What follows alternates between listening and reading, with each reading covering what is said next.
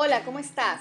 Soy Viviana Guayo Maruri y te doy la bienvenida al podcast Más allá de la apariencia, nombre que nace de mi libro lanzado en el 2021. En este espacio abordaremos algunos temas de mi libro como las creencias limitantes, imagen personal, etiqueta y comunicación. Además, tendremos momentos para contar anécdotas, experiencias y entrevistas que expandan tu desarrollo personal y profesional. Bienvenidos.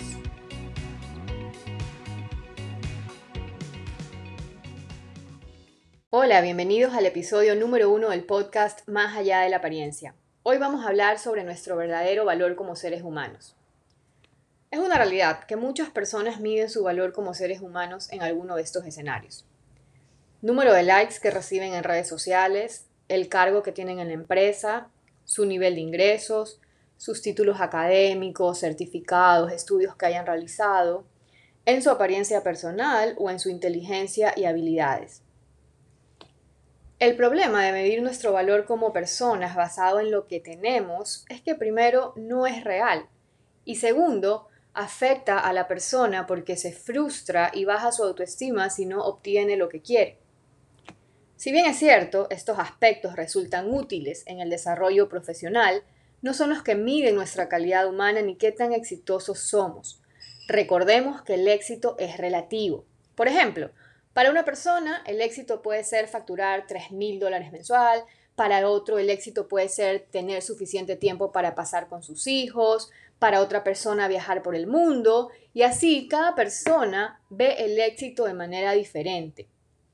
Entonces, nuestro verdadero valor como seres humanos no es lo que tenemos, es cómo hacemos sentir a los demás, así como lo escuchas, cómo hacemos sentir a los demás.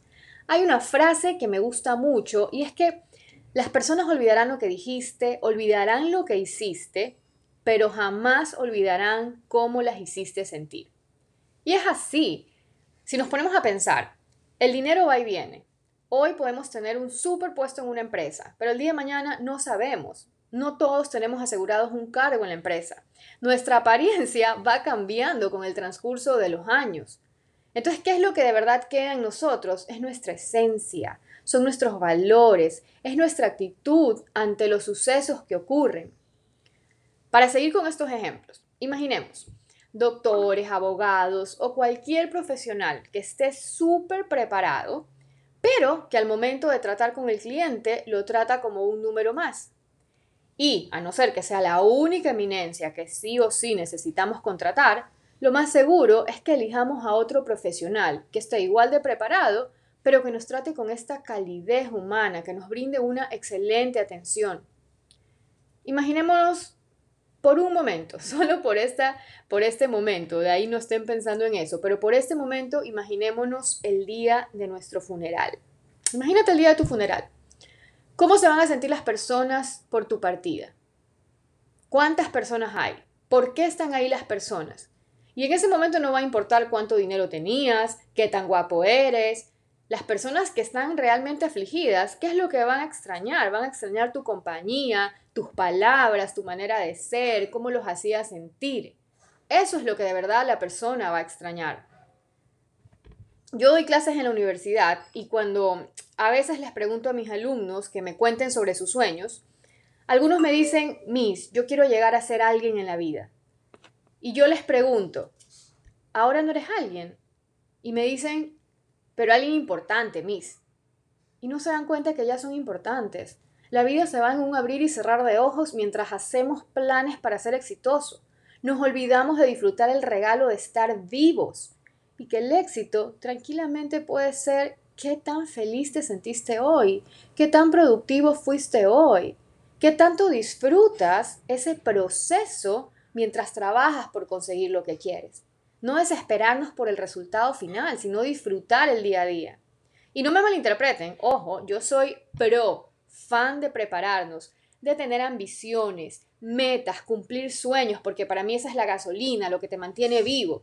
Pero por supuesto que eso no va a definir nuestra calidad ni valor como seres humanos. Y mientras cumplimos esos sueños, tenemos que disfrutar el proceso.